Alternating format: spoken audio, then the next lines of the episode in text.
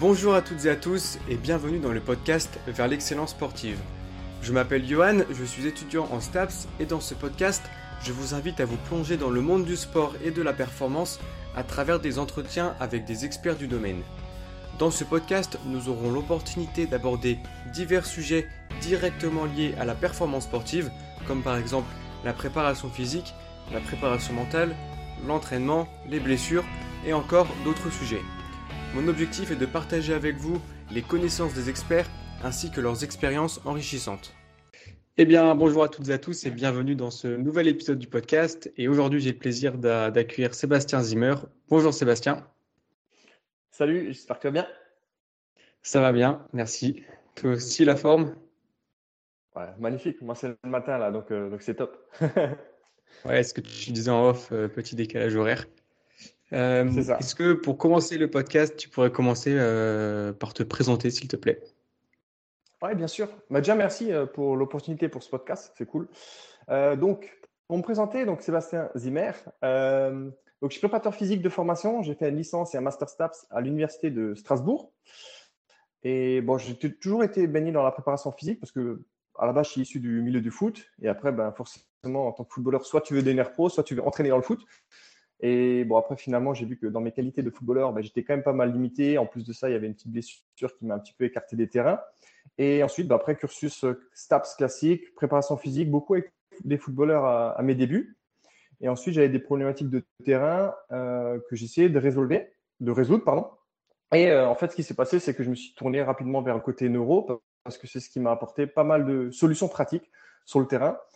Ensuite, à la suite de ça, je suis parti vivre en Suisse et là-bas, je travaillais en collaboration avec un laboratoire de neurosciences où j'ai pu mettre en application ce que je voyais sur le terrain, donc dans le monde de l'entraînement, avec le côté neuro. Et puis, et puis voilà pour mon parcours. Et donc actuellement, euh, tu travailles euh, au labo RNP, c'est ça? C'est ça. Donc Labo, c'est une société qu'on a de formation qu'on a créée à trois, donc avec mes deux collègues Adrien et Romain, et où l'objectif est d'enseigner aux professionnels du sport et du mouvement. Donc, on a des préparateurs physiques, on a des kinés, slash, physio, ostéo, etc. Dans lien pour, en fait, on leur enseigne ce qu'on nous met en, pratique sur le terrain. C'est l'impact du système nerveux pour améliorer et optimiser le mouvement. Et du coup, vous accueillez, euh, oui, vous accueillez juste des professionnels ou alors vous avez des athlètes qui viennent vous voir également? Euh, sur la formation, la RNP, ce sont uniquement des professionnels qui viennent. Maintenant, nous, on a nos activités euh, à côté où là, on fait des accompagnements et des suivis. Et chacun avec ses, domaines de prédilection. Donc, on a la RNP qui est vraiment centrée sur le contenu enseignement. Et ensuite, on a nos activités perso où là, l'idée, c'est justement d'accompagner les sportifs ou population générale, on va dire, dans leur atteinte de leurs objectifs. D'accord, oui, c'est deux choses euh, complètement distinctes. C'est ça. C'est ça. On a vraiment focusé euh, au niveau euh, Labo NP, vraiment sur le contenu enseignement, bien qu'au tout début, l'origine de Labo, à la base, était initiée par une volonté d'accompagner et de suivre les personnes qu'on avait en suivi à travers euh, bah, la RNP, comme on l'appelle aujourd'hui. Mais finalement, on a pris un virage suite à une demande qui est plus sur le côté enseignement. Et du coup, on a gardé nos activités perso, on va dire, pour les suivis et les accompagnements. D'accord. Donc, euh, comme tu l'as dit, vous êtes trois fondateurs. Et est-ce que tu pourrais expliquer un peu d'où est venue d'où est venue l'idée de, de, fonder du coup cette, euh, cette entreprise? Et aussi au passage, qu'est-ce que ça signifie RNP pour ceux qui ne peut-être qui n'ont jamais entendu parler encore? Bah, RNP, en fait, donc il fallait mettre un nom, c'est reprogrammation neuroposturale. En fait, l'idée, c'est qu'on avait à travers ce nom, c'est mettre un nom sur un concept où l'idée, c'est l'apport des neurosciences pour améliorer le mouvement. Et donc, sur l'origine de cette société, à la base, c'est un petit peu un accident. Dans le sens, c'est pour ça que je disais à la base, c'était essentiellement des bilans et des accompagnements qu'on souhaitait mettre en place. Et ça, je dis ça, c'était en période de, Covid 2020. Et ce qui, donc, ça fait que trois ans qu'on existe. Ce qui s'est passé, c'est qu'on, bah, forcément, Covid oblige, on a dû euh, limiter notre activité parce qu'on faisait beaucoup de présentiel. Et on s'est dit, chacun de nous faisait un petit peu des bilans et des suivis en ligne, mais un petit peu de manière indépendante et en mode solo. C'est-à-dire qu'Adrien faisait des, bilans, j'en faisais, Romain aussi. Puis à un moment, on s'est dit, ah, pourquoi on ne se mettrait pas ensemble et on, ferait des bilans en ligne? Ok, pourquoi pas. Donc à la base, la RNP, c'est des bilans. Et en fait, ce qui s'est passé, c'est qu'on a fait un grand teaser pour expliquer, ben, on voulait accompagner des sportifs euh, dans, dans, ce qu'on mettait déjà en place avant, sur le côté neuro du mouvement. Et en fait, euh, on a fait un gros webinaire, il y avait plus de 600 personnes. Bref, c'était un truc de fou. Sauf que le webinaire, il avait complètement euh, planté. Donc, on était passé par une plateforme. Zoom n'était pas aussi développé qu'aujourd'hui. et en fait, bah, ça avait planté, ça avait craché. On a dû passer par d'autres plateformes. Enfin bref, c'était vraiment un flop. Mais sauf qu'on avait posé une petite question au préalable qui était Qui êtes-vous? Et en fait, en tant que préparateur physique, si on veut faire des accompagnements, ce qui est quand même bien, c'est d'avoir des sportifs.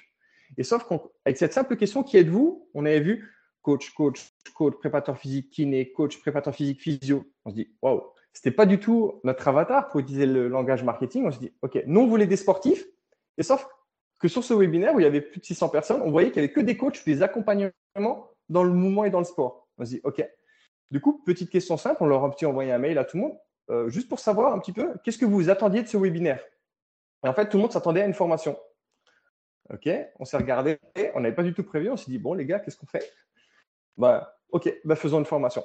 Et du coup, on a créé euh, Labo NP, mais qui à la base était orienté autour des bilans et des suivis. Aujourd'hui, c'est uniquement de l'enseignement parce que c'est ce que les gens attendaient. Parce que nous, on utilisait ces concepts de, de, reprogrammation neuroposturale et de neuro dans nos suivis. Et en fait, les gens, c'est ce qu'ils voulaient. Ils voulaient savoir ce qu'on mettait exactement en place. Donc, on s'est dit, oh, bah, let's go. Et puis, les débuts de RNP, c'est vraiment des bilans. Et puis, finalement, aujourd'hui, c'est des, des, formations, de l'enseignement. Et aujourd'hui, bah, en trois ans, à peu près en trois ans, on a déjà plus de 450 élèves et tout. Donc, on est un peu partout. Donc, on est vraiment très content. Voilà les origines. Un accident. voilà, un accident, mais c'est intéressant la manière dont, euh, dont, ça, dont ça a eu lieu. Est-ce que tu peux expliquer un peu de manière euh, globale en quoi ça consiste du coup cette euh, reprogrammation euh, neuro, neuroposturale? Yes. En, fait, ça vient d'un constat très simple. Quand on s'intéresse au mouvement, à la capacité à, un athlète de performer ou de chercher une haute performance, ou même population générale à bien bouger, il y a une question très simple, c'est comment est-ce qu'on bouge? C'est-à-dire qu'on peut chercher toutes les problématiques en lien par exemple avec un squat. Ah, la personne, elle fait un squat, elle voit un chiffre de bassin. La personne va faire un développé couché à la barre qui est un petit peu asymétrique. La personne, en statique, elle aura une bascule d'épaule, etc. Du coup, il y a une question toute simple comment est-ce qu'on bouge? Donc, on pourrait mettre, euh, crier un petit peu au Ah, tu as des muscles faibles, ah, tu as des muscles tendus, etc. Oui, ça peut être vrai, mais l'autre réalité, c'est à la question comment est-ce qu'on bouge? Ben, On voit que le cerveau contracte des muscles. C'est le cerveau qui crée le mouvement. Et la question, c'est est-ce que quelqu'un s'est déjà intéressé à comment notre cerveau il fonctionne? Parce que si notre mouvement n'est pas bon, bah, j'ai un chiffre de bassin, j'ai une barre asymétrique, etc. J'arrive pas à, mettre de l'impulsion quand je pars à droite, par contre à gauche, ça va bien. Ben, si on sait que c'est le cerveau qui permet de créer le mouvement, est-ce que le cerveau fonctionne bien d'un point de vue fonctionnel? Donc, c'est cette réflexion tout simple, c'est comment est-ce qu'on bouge Et en fait, on se rend compte dans la littérature, que même partout, tu peux taper sur Internet, le cerveau contracte les muscles. Du coup, si tu as des muscles faibles, des muscles tendus, des mouvements qui ne sont pas efficients, pas efficaces ou compensés, ben, est-ce que c'est ton cerveau qui fonctionne bien ou pas? Et du coup, en fait, on n'avait juste pas d'autre choix de s'intéresser au système nerveux parce qu'on sait que dans le mouvement, c'est lui qui est l'acteur principal. Donc, on s'intéresse au système nerveux. Mais c'est presque parce qu'on n'a pas le choix, parce qu'on sait que c'est lui qui permet de créer le mouvement. Ouais, c'est intéressant, mais du coup, ça, ça signifie qu'on a eu des, pertes du coup? Parce que je pense que de, bah, tu vas, tu vas me dire si je suis dans le vrai, mais de base, on a, on, bouge euh, normalement, entre guillemets normalement pour dire on, bouge bien. Si on bouge moins bien, si on a des déséquilibres, ça veut dire qu'on a eu des pertes. Est-ce que, est-ce que vous connaissez, est-ce que vous arrivez à trouver ces causes qui font que du coup on a des déséquilibres ou qu'on bouge moins bien? Hmm. J'aime bien ce que tu dis, les pertes. Moi, j'aime bien utiliser l'expression, c'est des fuites d'énergie. C'est-à-dire que, par exemple, tu prends l'exemple du squat que j'ai utilisé avant, bah, tu vas faire un shift de bassin. Donc, shift de bassin, c'est simplement tu descends en squat comme ça et à la fin du mouvement, tu auras le bassin qui va shifter d'un côté. C'est une fuite d'énergie. Oui, on va réussir à faire la tâche. Par contre, elle n'est pas efficiente, elle n'est pas efficace. Et ces fuites d'énergie vont entraîner des contraintes. Du coup, pour reprendre euh, le constat de départ, c'est comment est-ce qu'on bouge? On sait que notre cerveau permet de contracter les muscles pour créer un mouvement. Donc, on va focuser, mettre un point de focus sur notre cerveau, notre système nerveux. Et pour faire simple, on, s'intéresse euh, au système nerveux à travers la boucle sensorimotrice ou la boucle perception-action. Donc, il y a beaucoup de littérature autour des théories de l'apprentissage qui revient sur cette boucle. Pour faire simple, de manière très schématisée, notre système nerveux, parce qu'on s'intéresse sur ça, parce que c'est lui qui permet de créer le mouvement, il fait quatre étapes, quatre choses. Il prend des informations sensorielles, c'est la partie perception, à travers les différents récepteurs. Ces informations vont arriver jusqu'au système, euh, jusqu'au cerveau, on va dire, pour faire simple, qui va permettre d'interpréter ces informations. Le cerveau, il va prendre une décision en fonction de ces interprétations et ensuite il va créer le mouvement. Ce qui veut dire que si notre mouvement n'est pas bon, donc c'est l'état final de cette boucle, boucle perception-action, c'est l'état final. Si le mouvement n'est pas bon, on peut, se poser la question est-ce que notre prise de décision de notre cerveau pour créer le mouvement, elle est bonne? Oui, non, à peu près. Mais est-ce que cette prise d'information, en fonction de ce qu'il en est, est-ce que c'est l'interprétation qui est bonne ou pas? Ou alors, est-ce que les informations sensorielles ne sont pas bonnes? Est-ce que la perception n'est pas bonne? Et du coup, en fait, on reprend juste la boucle à l'inverse.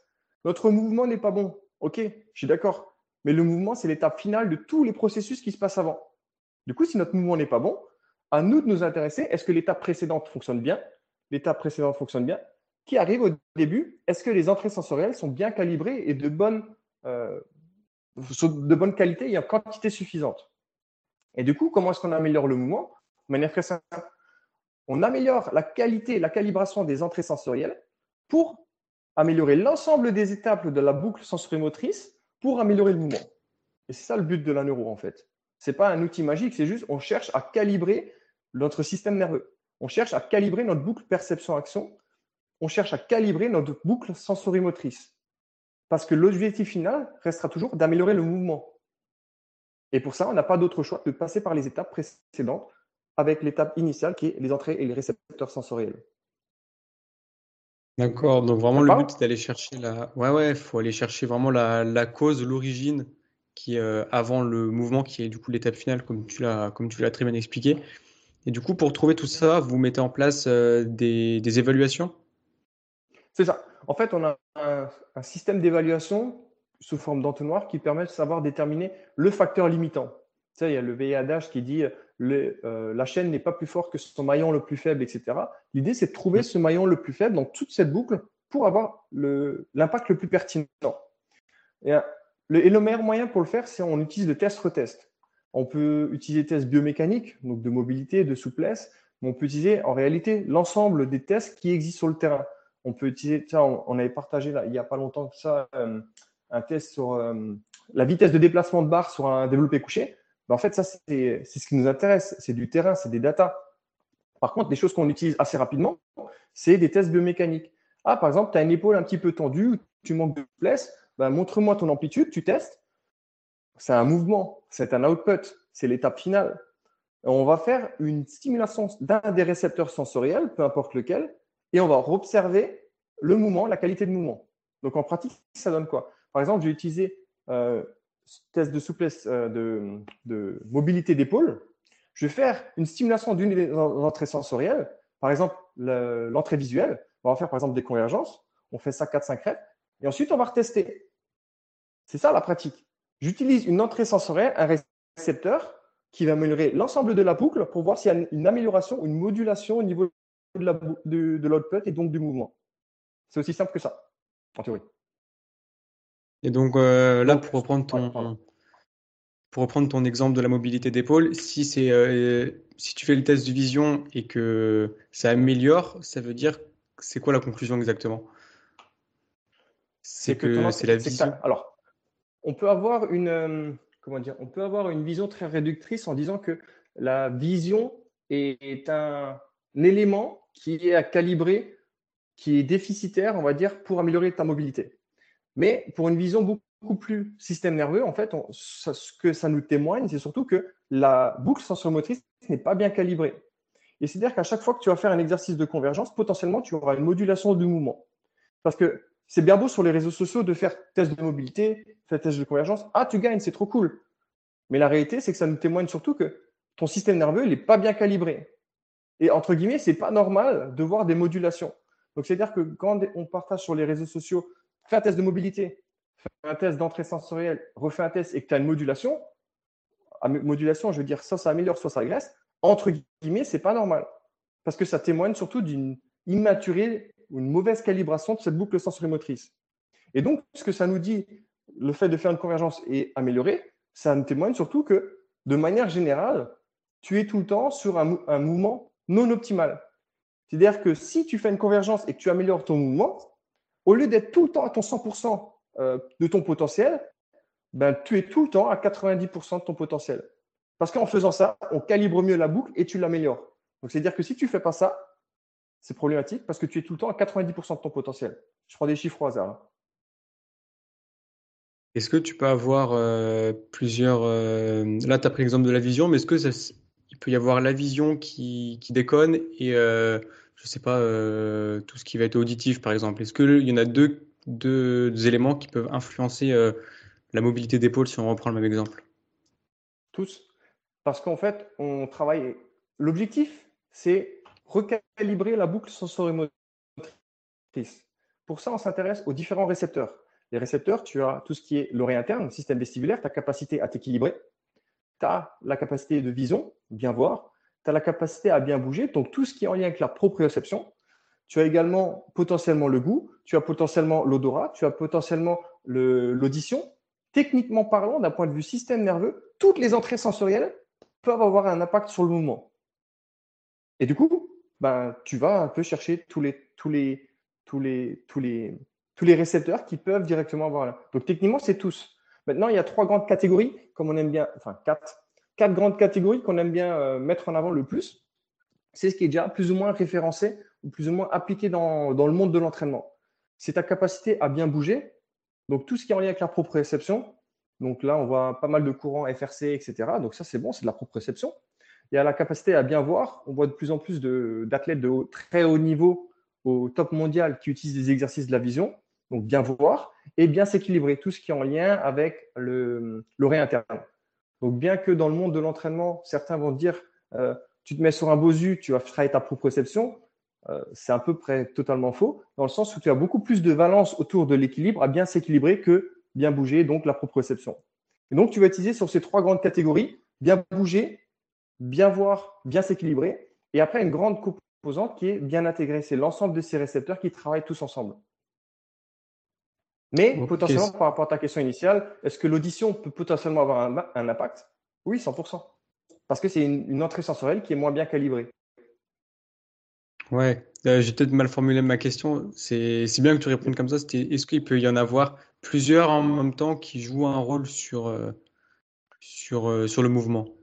Enfin, plusieurs qui, entre guillemets, qui déconnent, pour parler vulgairement. Ouais. C'est pour ça que je disais que on va reprendre les trois catégories de base. Bien bouger, proprioception, bien voir la vision, bien s'équilibrer, le vestibulaire. La grande réalité, c'est que quand, lorsqu'on a une qui est très défaillante, ben, les deux autres, ils vont essayer de toujours compenser, ils vont toujours s'adapter par rapport à ça. Et donc, quand tu, c'est pour ça que c'est cool de travailler de manière isolée, segmentée. Travaille que ta proprio, travaille que ta vision, travaille que du vestibulaire. Oui, mais à un moment donné, il faudra que tu l'intègres. Parce que la vraie vie, la vraie réelle, quand tu es avec un sportif ou même avec monsieur, madame, tout le monde, c'est tous les systèmes travaillent ensemble. Tu n'en as pas un qui va dire Ah ben moi, je vais faire que, je vais prendre que les informations sensorielles, la vision. Ben ouais, mais non, les autres, ils vont quand même agir. Parce qu'ils vont être intégrés ensemble. Et c'est pour ça que c'est intéressant et, à mon sens, indispensable de les travailler de manière isolée jusqu'à retrouver un niveau qui soit cohérent par rapport à ce qu'on recherche en termes d'objectifs. Et ensuite, tu, tu n'as pas d'autre choix de les intégrer avec les autres composantes. Parce que la vraie vie, ça travaille tout le temps ensemble. Et du coup, quand tu les travailles de manière isolée, tu vas travailler juste la vision ou tu vas essayer de faire un lien avec le mouvement euh, qui était défaillant euh, à l'origine? L'idée, c'est d'aller sur quelque chose qui est très segmenté pour arriver tout doucement sur euh, quelque chose propre à la discipline de la personne. Je tiens juste à préciser une chose. quand on dit travailler, on vient surtout stimuler le capteur visuel, dans le sens où travailler ou rééduquer, ça reste vraiment l'apanage de l'orthoptiste, l'optométriste, etc., en fonction du professionnel de la vision. C'est ça qui est important aussi de, préciser. On n'est pas là pour éduquer ou pour, euh, pour, euh, ouais, pour éduquer, c'est qu'on est là pour stimuler l'entrée sensorielle. Donc la vision, s'il y a une vraie problématique, c'est pas nous qu'il faut aller voir, c'est un professionnel de la vision. Tu as un problème euh, organique ou autre au niveau du système vestibulaire, on va voir un ORL ou un, ou un physio spécialisé dans ça. Nous, on utilise juste l'entrée sensorielle pour améliorer le mouvement. C'est ça l'objectif. Euh, du coup, en redisant ça, j'ai oublié ta question. Tu peux me la rappeler? Euh, Ouais, et si tu, si tu travailles, euh, si on reprend la vision, ah si tu travailles si tu vas améliorer la vision, est-ce que tu vas aller faire un lien avec le mouvement? Ou, ou alors tu isoles à 100% la vision? Mais tu as à moitié répondu déjà. Ouais. Il, ouais. il faut que tu fasses le transfert après sur le terrain. Parce que tu sais que l'ensemble des, des entrées va être interdépendant ou interrelié. Exemple, tu vas pouvoir faire une stimulation, euh, je réfléchis en même temps, une stimulation de la convergence oculaire. Ok? Donc, tu, tu veux restimuler tes, tes yeux à travers tes muscles à travailler ensemble. Une convergence, c'est que tu rapproches une cible, tes yeux, font ça. Par une contraction des muscles extraoculaires, tes yeux font ça. Par contre, ça va totalement changer en dépendamment que si tu, es assis, si tu es debout, si tu es en position sportive avec la tête en extension, etc., ou si tu es en équilibre sur une jambe, la tête inclinée.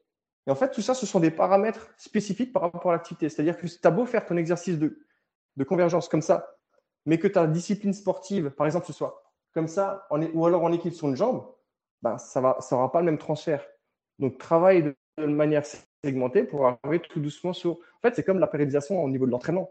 Selon moi, il ne faut pas le voir. Tu as la neuro d'un côté, tu as l'entraînement de l'autre côté. Ça prend les mêmes principes, ça prend les mêmes processus. C'est part de quelque chose peut-être de général pour arriver ensuite sur des spécifiques. Ok, ouais, c'est super intéressant que tu parles de, transfert. Et ça m'amène du coup à, une, euh, un lien direct sur, euh, sur une planification. Admettons, on a des, je suis préparateur physique, j'ai mes sportifs et euh, j'ai pas beaucoup de temps, mais j'aimerais quand même mettre en place ce genre d'exercice. Est-ce que tu conseillerais de, placer ça, je sais pas, en échauffement, en amont d'une séance de, de, conditioning ou faire des séances à part? Est-ce que tu aurais des stratégies qui sont mieux que d'autres dans cette optique-là? Euh, techniquement, tout peut se faire. Maintenant, ça demande de bien connaître ton athlète. Exemple, euh, euh, on en avait parlé un petit peu en off par rapport à des réflexes archaïques, on va y venir aussi après, ou par exemple du système vestibulaire. On sait qu'il y aura une très grosse demande qui, des fois, peut être émotionnelle. Bah, tu ne vas pas le faire pré-compétition. tu vas, par exemple, as une compétition jour J, tu ne vas peut-être pas le faire à ce moment-là. Par contre, ben, c'est comme l'entraînement. Loin de la compétition, tu peux le faire. En fait, il y a tout est juste. Connaître ton athlète, il euh, faut savoir sur quoi il match, sur quoi il ne matche pas. Euh, tu peux mettre des séquences d'exercices euh, le matin, le soir. Tu peux les faire en échauffement d'avant-séance. Tu peux les mettre en fillers. Donc, fillers, tu as série A, série B, entre la série A et la série B, par exemple, ou entre A1, A2. En fait, tout est juste. Mais il faut être sûr que tu travailles le bon système pour la personne. Parce qu'encore une fois, quand on discutait au tout début par rapport aux modulations de la boucle sensorimotrice, tu as des entrées sensorielles, interprétation, prise de décision, mouvement. On parle beaucoup des, moments où ça améliore le mouvement. Exemple, je vais faire une stimulation de la convergence, blablabla, bla, bla, ça va augmenter mon amplitude. Mais la réalité, c'est que des fois, c'est une stimulation qui est potentiellement dangereuse ou menaçante pour la personne. Ça veut dire qu'en reprenant la même boucle, je vais faire le même exercice, bah, au lieu de gagner en amplitude, bah, je vais diminuer en amplitude, je vais avoir plus de tension. Ça, perso, on va peut-être pas le donner en, pendant la séance, en fillers ou en échauffement. Ça, on va peut-être plus l'éloigner. Parce qu'en fait, le grand concept derrière la RNP, c'est que surtout, c'est de l'individualisation. C'est que je vais donner un exercice à toi, je vais m'en donner un à moi, un à mon voisin, et on va tous réagir de manière différente. Il y aura une amélioration, il y aura une régression ou c'est neutre. Et c'est pour ça que c'est important de connaître la personne et ce dont il a besoin. C'est pour ça qu'on parle d'individualisation. Ouais, ouais, mais je voulais l'aborder aussi, cette notion euh, d'individualisation, parce que c'est vrai qu'elle est très importante. Mais juste pour revenir, du coup, euh, c'est vrai que j'ai pas forcément pensé, mais c'est vrai que d'un côté, ça peut être euh, délétère de faire un certain travail. Parce que là, on, on, parle des avantages, mais c'est vrai que du coup, tu l'as mentionné, c'est très important de bien connaître son athlète, parce que du coup, on peut y avoir des effets négatifs aussi. négatifs un, un, court instant, mais pas sur le long terme. Ce que je veux dire par là, c'est que euh, dans, au même titre que le monde de l'entraînement, au niveau neuro, pareil, il y a des principes d'entraînement. Notamment, ça va suivre les règles de neuroplasticité. Ça veut dire que si tu ne fais, pas des stimulations à tout le temps, bah, c'est des gains que tu ne vas pas gagner, en fait. Tu vois on, te, on te donne accès. Ça, c'est pareil. L'exemple, le même convergence, et que je, je vais gagner en mobilité, ce n'est pas quelque chose que tu as gagné c'est quelque chose qu'on t'a donné accès pendant une période de temps. Et ça, c'est individuel, propre à chacun. Par contre, après, c'est à toi d'entraîner cette amplitude gagnée. Ce que je veux dire par là, c'est par rapport à ta question, c'est est-ce que c'est délétère? Peut-être sur une courte période de temps. Par contre, sur le long terme, tu peux être gagnant. Mais c'est à toi d'être intelligent dans la manière dont tu vas le mettre en place. Exemple, aujourd'hui, j'ai un ARM. Je ne vais pas faire, exemple, hein, j'ai un ARM. Je ne vais pas faire pour la toute première fois de ma vie une convergence oculaire et après, on verra ce qui va se passer. Si c'est si la convergence oculaire, c'est une stimulation qui te fait régresser dans la boucle, perso, ce n'est pas l'idée du siècle en fait. C'est comme si tu faisais une, une, pré-fatigue avant un ARM. Ce n'est pas l'idée du siècle en fait. Ouais, bien sûr. Euh, est-ce que du coup, on, l'a mentionné un peu tout à l'heure, mais ça peut avoir une grosse charge euh, cognitive, ça peut être très fatigant ce genre de travail? Oui, oui, oui, 100%. Ça dépend des exercices. On va dire qu'il y a des. Euh, on va dire tout ce, qui tout ce qui touche au système visuel, ça prend. C'est très métabolique. Donc, ça, ça nécessite de bien alimenter ton cerveau bien alimenté, ça part par l'oxygénation et donc tout le travail de respiration, mais également avec du glucose, parce que c'est comme ça qu'il se nourrit. Donc c'est important qu'il soit bien alimenté. Du coup, le système visuel, ça peut être très métabolique. Le système vestibulaire, une très grosse charge émotionnelle, donc il va quand même prendre. Après, tout ce qui est en lien avec l'activation des récepteurs proprioceptifs, ça va. Donc, ton volume entre les trois, trois récepteurs peut être dispatché de manière un petit peu différente. Donc, euh, dépendamment de la capacité de chacun, tu vois, même dans le monde de l'entraînement, certains vont, contexte complètement euh, pris au hasard, il y en a certains, ils ont besoin, par exemple, de 6 répétitions sur un, sur, euh, sur un mouvement, il y en a certains, ils en ont besoin de 12.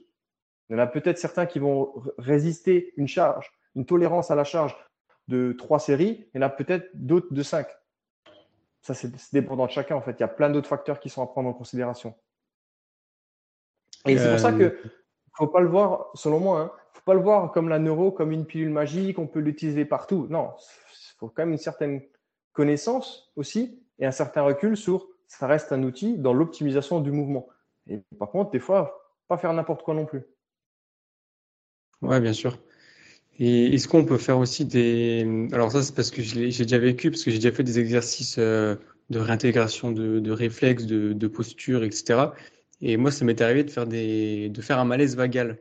Est-ce que c'était déjà arrivé, toi, euh, que des sportifs fassent un malaise vagal par rapport à ce genre d'exercice? Euh, Moi, personnellement, non. Enfin, je dis moi. Les personnes que j'en suivi, non. Parce que généralement, tu as des signes précurseurs ou avant-gardistes qui vont te dire trop toucher à ça. Et c'est juste que ton système, il n'est pas prêt, en fait, à ça. Dans, dans ce qu'on a évoqué avant par rapport à la boucle sensorimotrice, je reviens beaucoup là-dessus parce qu'en fait, c'est ce qui permet d'expliquer énormément de choses, ou la boucle perception-action. C'est qu'après, ton mouvement, il va être décomposé, ou ta sortie va être décomposée en deux, deux résultats. Une plus en mode sécurité, une plus en mode survie. Malaise vagal, elle sera plus en mode survie. Et c'est-à-dire que peut-être ta charge d'entraînement n'a pas été forcément très bonne, enfin ta charge d'entraînement neuro, ou l'intégration que tu as fait, n'était pas forcément bon à ce contexte et à ce moment précis en fait euh, pour toi. Je ne sais pas ce que tu as fait comme, euh, comme intégration et pourquoi. Euh, je me souviens pas, dans, les détails, je m'en souviens plus. Ça fait un, ça fait un moment, ça fait euh, peut-être 2-3 ans. Mais c'était un peu différent. C'était un, un psychoposturologue. C'était pas trop en rapport avec le sport, mais c'était un peu le, le, même genre d'exercice, euh, avec les, sur la vision ou ce genre de choses. Mais dans les détails, hmm. je pourrais pas, je pourrais pas te. C'est pas. C'est juste que c'est pas les. Si tu as un malaise vagal en faisant un exercice d'intégration, c'est peut-être pas l'exercice que à faire pour toi aujourd'hui dans ce contexte-là. Enfin, du coup, il y a deux, trois ans, mais tu m'as compris. Parce que euh, encore une fois, c'est que tu travailles, tu travailles sur des, tu travailles sur un système nerveux et il a des réactions sur plusieurs aspects. On parle beaucoup au niveau du mouvement parce que je pas t'en physique. Et là-bas, on est trois prévenateurs physiques. Mais la réalité, c'est qu'en travaillant sur le système nerveux, tu vas avoir un impact également au niveau de la cognition, donc la capacité aussi à, la logique, etc. Plein d'autres aspects. Il y a également au niveau émotionnel, mais également au, niveau des fonctions autonomes. Pourquoi? Parce que là, tu as parlé de réflexe archaïque ou de réflexe primitif. Pas oublier une chose, c'est que les réflexes sont intégrés dans le tronc cérébral. Tronc cérébral qui permet quoi? De gérer la stabilisation réflexe. Cool, c'est pour le mouvement. Mais quoi d'autre? Ah ben, tout ce qui est en lien avec les fonctions de, euh, cardio-respiratoires. Ah, intéressant. Ah, en plus de ça, en fonction des fonctions immunitaires. Ah, intéressant. Donc en fait, euh, on s'intéresse beaucoup au mouvement, mais tu sais qu'il y a toujours ces quatre sphères qui vont toujours être atteintes. c'est pour ça que des fois, euh, fais gaffe, quoi. Donc finalement, il y a plein, plein d'avantages. Parce que c'est vrai que là, depuis tout à l'heure, on parle du mouvement parce qu'on est un peu plus là-dessus, mais ouais, donc c'est intéressant. J'aimerais passer un peu parce maintenant travaille, sur. Euh, le, mouvement, donc en tant que sportif, c'est parce qu'on a notre background de préparateur physique, donc forcément, c'est ce qui nous intéresse. Mais il ne faut pas oublier une chose, que c'est que tu as d'autres sphères. Ça, c'est comme la. Je prends l'exemple euh, au niveau de l'activité cardiovasculaire, courir. On sait que c'est bon pour euh, le cœur, etc. Mais tu sais qu'il peut y avoir aussi des, des libérations d'hormones, etc., etc. C'est pas que juste physique en fait. Il y a toujours d'autres sphères qui sont toujours à prendre en considération en fait. Pardon. Bien sûr. On s'étale peut-être. Non, mais je te rejoins là-dessus, c'est intéressant de, le mentionner. Euh, j'aimerais passer, on en a un, peu parlé euh, rapidement sur, sur les réflexes. Est-ce que déjà dans un premier temps, tu pourrais expliquer un peu qu'est-ce qu'un réflexe, les différents types de réflexes qui, pourraient aller? Parce que peut-être que réflexe, ça, parle à tout le monde, tout le monde connaît ça, mais je pense qu'on pense savoir, mais finalement, je pense qu'il y a, il y a plus, de, plus de nuances. Il y a beaucoup de nuances à prendre là-dessus. Euh, alors, je vais faire une réponse un, euh, peu basique. Alors déjà, euh, sur, le site Labo, on a, on a une académie où on partage à chaque fois un article par semaine. Et j'avais fait justement un article il y a, il y a trois semaines de ça, sur comprendre les réflexes en cinq minutes. Parce qu'aujourd'hui, comme tu le dis très bien, il y en a beaucoup qui en parlent. Mais des fois, on ne sait pas exactement. Il y en a qui vont dire Ouais, les réflexes, c'est la pilule magique, c'est trop bien, hein, c'est magnifique, on a réussi à réguler ça. Il y en a qui vont dire Ouais, mais il y a zéro, zéro article scientifique qui va te permettre de prouver ça et ça. OK. Un réflexe archaïque, c'est quoi? C'est juste une extrapolation de la boucle sensorimotrice. C'est un mouvement qui est réflexe, Exemple, celui qu'on voit le plus sur les réseaux sociaux ou euh, pour tous les parents qui nous écoutent, c'est as le bébé, il est ça, on met le stylo, il va fermer la main, il va gripper et tu dis Waouh, mon enfant, il est trop fort. Ça, c'est un réflexe. C'est je mets une stimulation sensorielle. Donc, faites le point avec la boucle sensorimotrice que j'ai expliqué avant. Je fais, j'active un récepteur sensoriel et j'aurai une réponse réflexe. Cette réponse réflexe, par définition, elle est involontaire. Ce qui est à l'opposé d'une bonne calibration de la boucle sensorimotrice qui dit je souhaite faire du mouvement volontaire efficace, efficient. Donc en fait, un réflexe archaïque, c'est un mouvement réflexe suite à une stimulation d'un des récepteurs qui va entraîner une réponse réflexe qui témoigne d'une mauvaise calibration de la boucle sensorimotrice.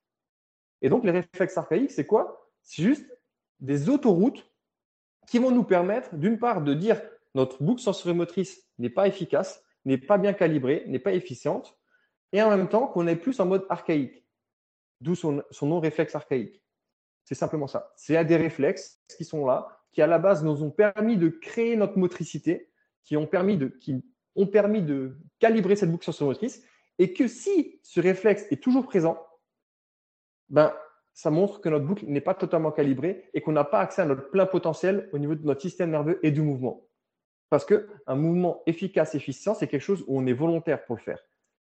Ça, si c'est une, réponse réflexe, c'est problématique. Par contre, si je fais une stimulation et que je décide de fermer, c'est un mouvement volontaire, là, ma boucle, elle est bien calibrée. Mes récepteurs donnent une bonne information, c'est interprété de manière sécuritaire pour mon système nerveux, je vais pouvoir prendre une bonne décision et je vais pouvoir créer un mouvement volontaire qui soit efficace.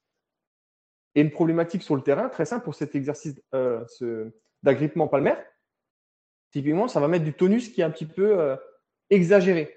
Parce que entre du volontaire et une réaction réflexe, bah, c'est des gens qui, par exemple, vont faire un deadlift et il y a tout le temps une main qui va lâcher. Ou alors il y a un avant-bras qui est surcontracté par rapport à l'autre. Hein, bah, va peut-être regarder au niveau de ce réflexe. Mais un réflexe, c'est quoi? Le mécanisme d'un réflexe, c'est une stimulation d'une des entrées sensorielles. Donc en fait, un réflexe, c'est juste ce qu'on évoque depuis le tout début, c'est la boucle sensorimotrice. Il y a un récepteur sensoriel qui est activé, c'est interprété, mais de manière plus en mode survie, comme ce qu'on disait avec, avec les deux mécanismes. Et donc, on va mettre des réactions involontaires qui sont en lien avec notre survie. Et donc, ce n'est pas efficace, ce n'est pas efficient. C'est une boucle sensorimotrice qui est mal calibrée. Ça répond? Ok. Ouais, ouais, carrément. Carrément, carrément. Et du coup, euh, pour, pour mieux comprendre, quel type de problématique enfin, tu as, l'opportunité, enfin, c'est pas une opportunité, mais que tu peux rencontrer avec, avec des sportifs quand on parle, de réflexes, parce qu'on parle aussi de réintégration de, de réflexes. Est-ce que c'est le même type de, de réflexe Comment ça se passe? C'est la même chose. quand il y a un sportif qui vient me voir, je fais beaucoup de suivi en ligne. Quand il y a un sportif qui vient me voir, il me dit j'ai une problématique X. Exemple, bah, je souhaite être plus stable sur mes appuis. Euh, je souhaite euh, avoir moins de tension au niveau de l'épaule quand je fais mes shoots au basket, par exemple. Des exemples qui me viennent en tête des personnes que j'en suivi. Mon objectif, c'est quoi? C'est d'améliorer le mouvement, peu importe quel qu'il soit. Donc, c'est pas que je m'en moque de quel réflexe est présent. Je sais juste que ce réflexe peut avoir un impact sur ça. Mais mon objectif prioritaire, c'est calibrer la boucle sensorimotrice. Ce que je veux, c'est améliorer le mouvement. Pour ça, j'ai une multitude d'outils qui sont bah, au niveau de la prise de décision, l'interprétation ou de prise d'information. Donc, c'est pour ça que moi, les réflexes archaïques, je les vois comme juste un outil qui sont là pour calibrer. Je sais qu'avec un réflexe archaïque, j'ai une autoroute d'information pour pouvoir avoir plus de résultats. Parce que c'est un chemin qui est prédéterminé, en fait. Ben, je peux utiliser euh, le réflexe archaïque avec les intégrations, comme tu l'as dit avant, parce que mon objectif, oui, c'est d'intégrer mon réflexe. Mais l'objectif in fine de ça, c'est calibrer ma boucle pour améliorer le mouvement parce que la personne vient me voir pour améliorer le mouvement ou l'objectif qu'elle a. Donc je ne dis pas que c'est à l'encontre, c'est juste que en... c'est marrant, mais en ce moment sur les réseaux, on voit tout le temps, comme dit, les, réflexes archaïques, c'est la pilule magique, c'est ouais, c'est cool d'intégrer un réflexe, mais le but, c'est de, régler la problématique de la personne et aller dans l'objectif, dans le sens pour arriver à son objectif à elle.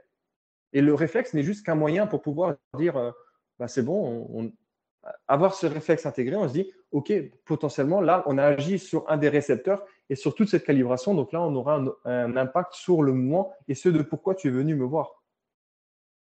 Tu aurais un exemple euh, concret euh, sur comment tu arrives à évaluer un réflexe et savoir s'il a été réintégré, histoire de, bien visualiser la, la chose.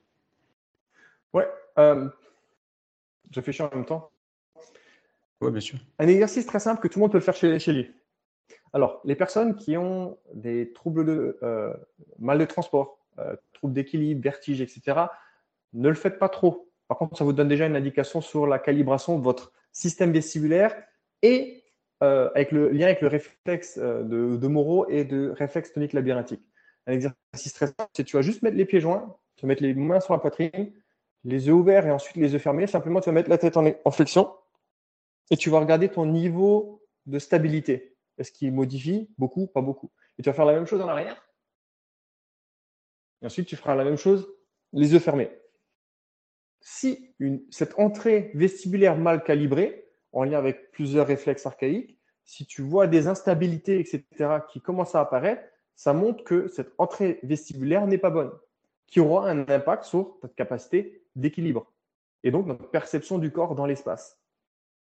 Exemple, j'ai un footballeur que j'avais en suivi, ça, me en tête, un footballeur que j'avais en suivi qui avait euh, cap, une, problème d'équilibre, tout ce qui était au niveau des canaux, donc l'entrée vestibulaire à gauche.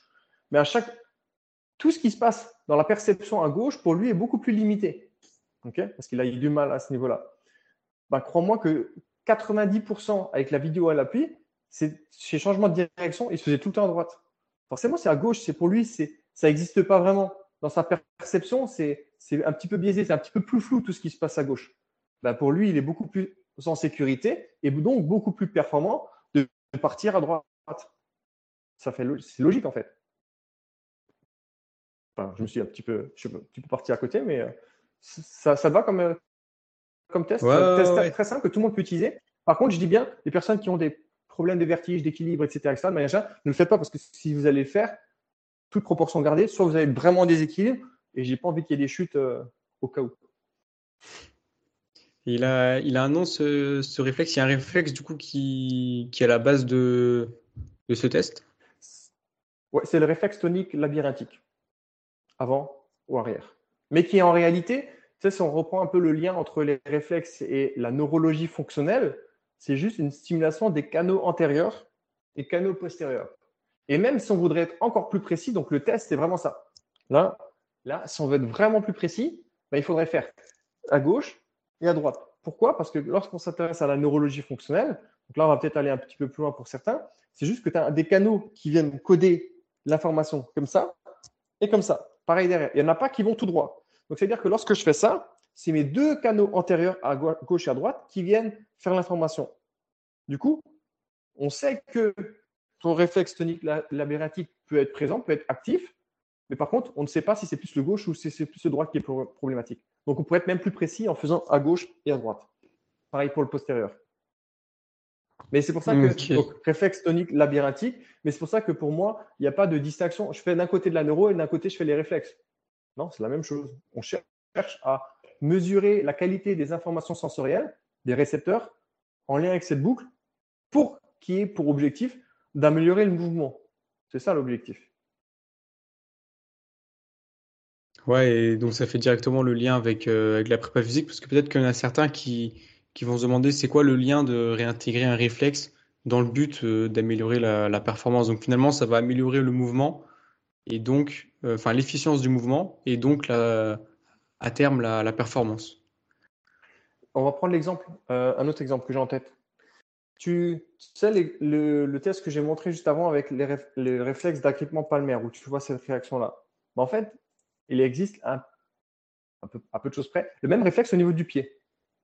Imaginons juste que tu aies euh, un, réflexe, euh, un réflexe du pied, une hypersensibilité du pied que à gauche.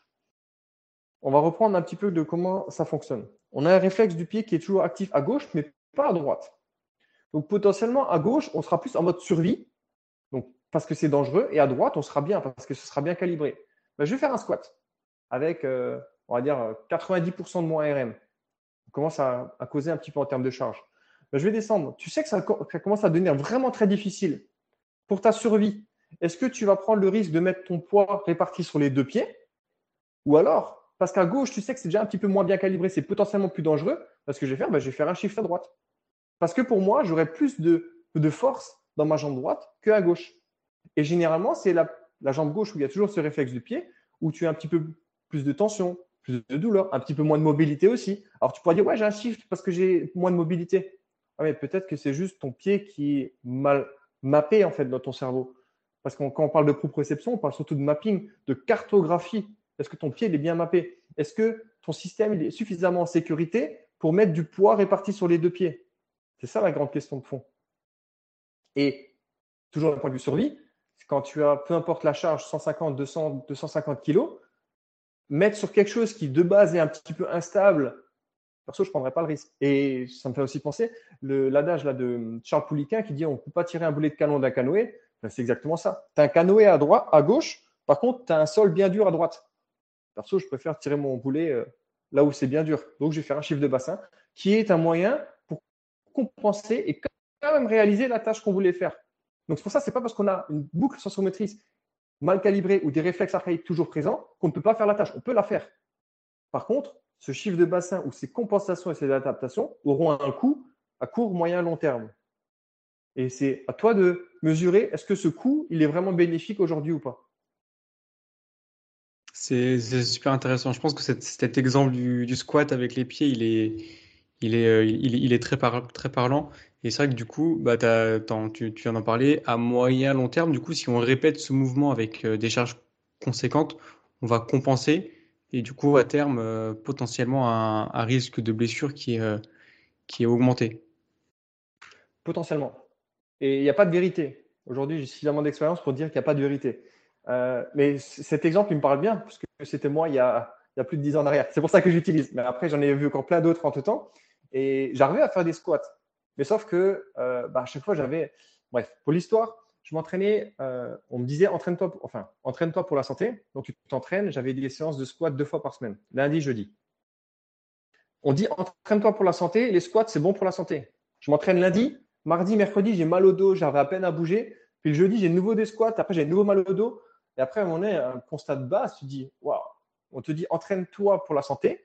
Le squat, c'est bon pour la santé. Mais cinq jours sur sept, tu as mal au dos c'est un peu à l'encontre de, la santé, de ma définition de la santé. Du coup, le problème vient du squat ou il vient de moi? Après, tu te rends compte qu'il y a plein de personnes qui squattent qui ont pas mal au dos. En fait, le problème, il vient de moi. Et vient après tout un questionnement de fond qui dit ouais, ok, pourquoi chez moi ça va pas? Puis après, tu vas commencer à chercher. J'ai fait au début de ma carrière bah, beaucoup d'entraînement fonctionnel, sans citer des noms, etc. Puis après, euh, ça, quand une fois que tu comprends ça, tu dis ah ok, bah, je comprends un petit peu mieux de pourquoi j'avais toutes ces adaptations et ces compensations. Et ça fait plus de, ça met des mots sur ce que je vivais à l'intérieur. Je dis ouais, j'ai un shift, ouais, mais parce que je manque de mobilité, mais parce qu'en même temps, tu as ça. Et après, l'idée, c'est à toi de le renforcer aussi, tu vois. Mais euh, enfin, bref, il y a tout ça. Ouais, c'est super intéressant. Ça me fait penser, euh, j'ai utilisé récemment des, des, plateformes de force où on peut voir les, les, les déséquilibres euh, jambe droite, jambe gauche. Est-ce que tu penses que ça peut être un indicateur euh, Imagine, je fais un, je sais pas, je fais, je fais un CMJ sur une plateforme de force et on voit, euh, j'ai, euh, je vais dire un chiffre hasard, 20%, 20 de, de, déséquilibre.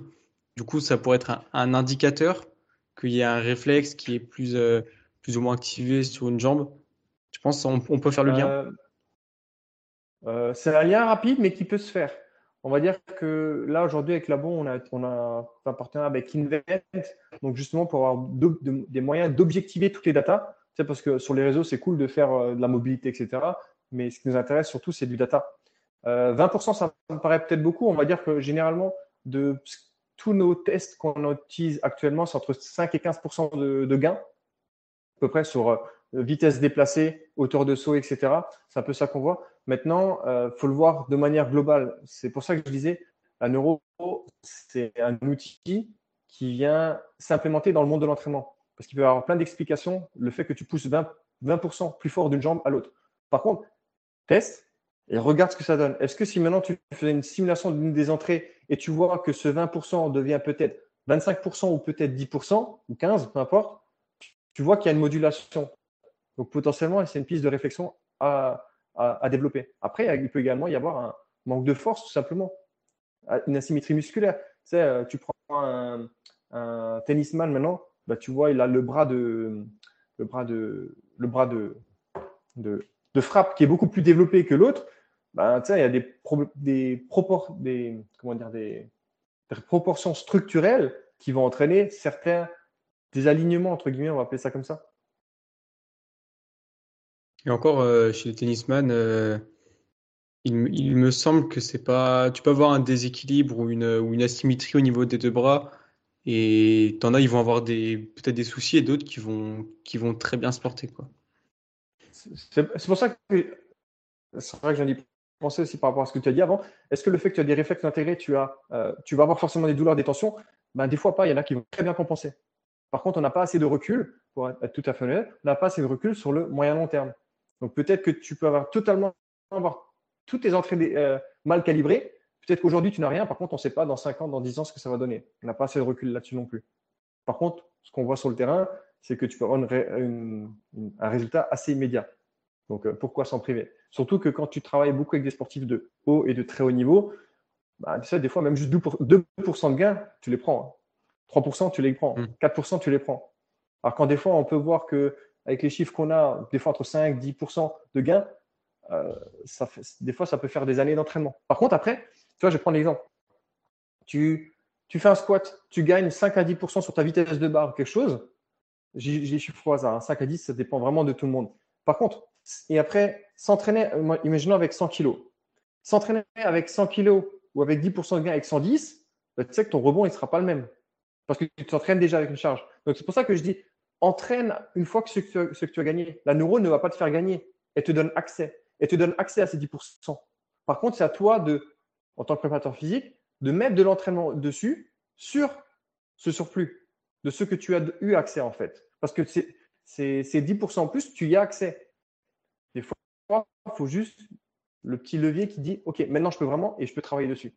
Et c'est pour ça que euh, on parlait avant de, FRC, j'en ai parlé rapidement. Moi, je trouve que c'est un excellent outil. Par contre, des fois, euh, le, ROI n'est pas super bon parce que tu travailles sur quelque chose que tu n'as pas accès. Et comment moi je vois le système FRC, c'est travail une fois que tu as eu accès à, ton amplitude. Enfin. Ouais, ouais. Euh, pour les personnes qui. Tu vois, c'est super intéressant. Il y, a, il y a plein de choses. Mais on sait que actuellement, dans, dans, dans l'entraînement, dans la préparation physique, des fois, on, manque de temps ou alors on va, mettre, on va avoir comme priorité de développer des qualités physiques. Et peut-être que la personne des personnes qui vont s'intéresser à, tout ça, est-ce qu'il y aurait, y aurait des priorités ou des choses que tu mettrais euh, en, numéro un si on veut venir, euh, si, on veut venir travailler ce, ce genre de choses avec euh, la posture, les réflexes, tout ça? Est-ce qu'il y aurait des choses à mettre en premier si on commence à s'intéresser à, à ce type d'entraînement? Euh, Parce qu'on peut pas tout faire. ça sent super long si on n'a pas le temps. Ce que j'aime bien dans ta, dans ta réflexion de fond, c'est on n'a pas le temps.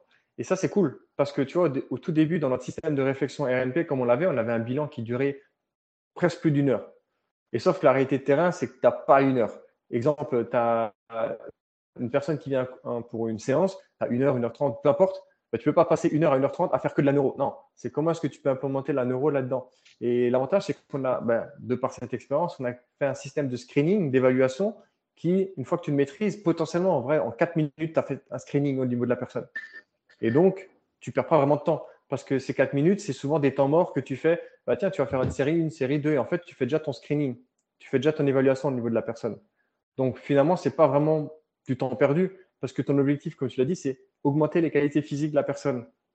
Mais si ce dont elle a besoin, c'est la neuro, est-ce que tu perds vraiment du temps? Je ne suis pas sûr. Parce que c'est ça, le levier qui va te faire gagner sur beaucoup de choses. Donc ça peut être très rapide. Maintenant, un seul truc euh, dont la personne a besoin, euh, je vais faire une, réponse un peu avec les, sportifs qu'on a. Euh, par expérience, la propréo, c'est quand même pas, pas trop mal travaillé chez beaucoup de préparateurs physiques. Euh, les entrées vestibulaires et visuelles sont, à l'inverse, pas souvent stimulées.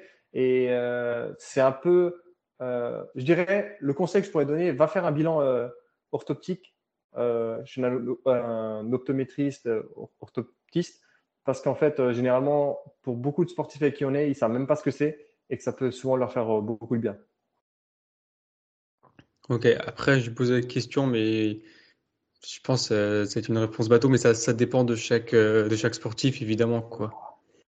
C'est tellement. Tu sais, je vais prendre un exemple très simpliste. Euh, tu, as, tu veux progresser au, dip, au dips. en partant du principe que le dips, c'est bon pour le blablabla. Tu veux faire un dips? Ouais, mais ton facteur limitant, c'est quoi? C'est l'épec, c'est la mobilité d'épaule, c'est tes triceps, etc. Donc, tu peux faire 15 périodisations différentes pour améliorer le dips. Parce que tu auras 15 facteurs, facteurs limitants pour la personne. Niveau neuro, c'est pareil. C'est très difficile à donner un template. justement, comme on l'a dit au début, ce qu'on prône, c'est l'individualisation.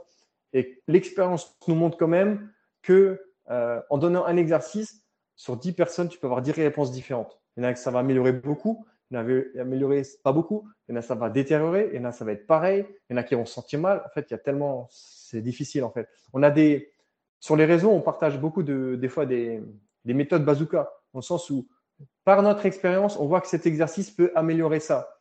La réalité, on en a, on a zéro certitude. C'est juste une tendance générale qu'on sait que ça peut donner des résultats parce que tout le monde va réagir de manière différente. Ok. Est-ce que dans, dans, un, dans, un, dans une optique de gain de temps, tu penses que ça peut être pertinent de, pendant les, les temps de repos, admettons, je fais un travail euh, explosivité ou peu importe, j'ai euh, deux minutes de repos.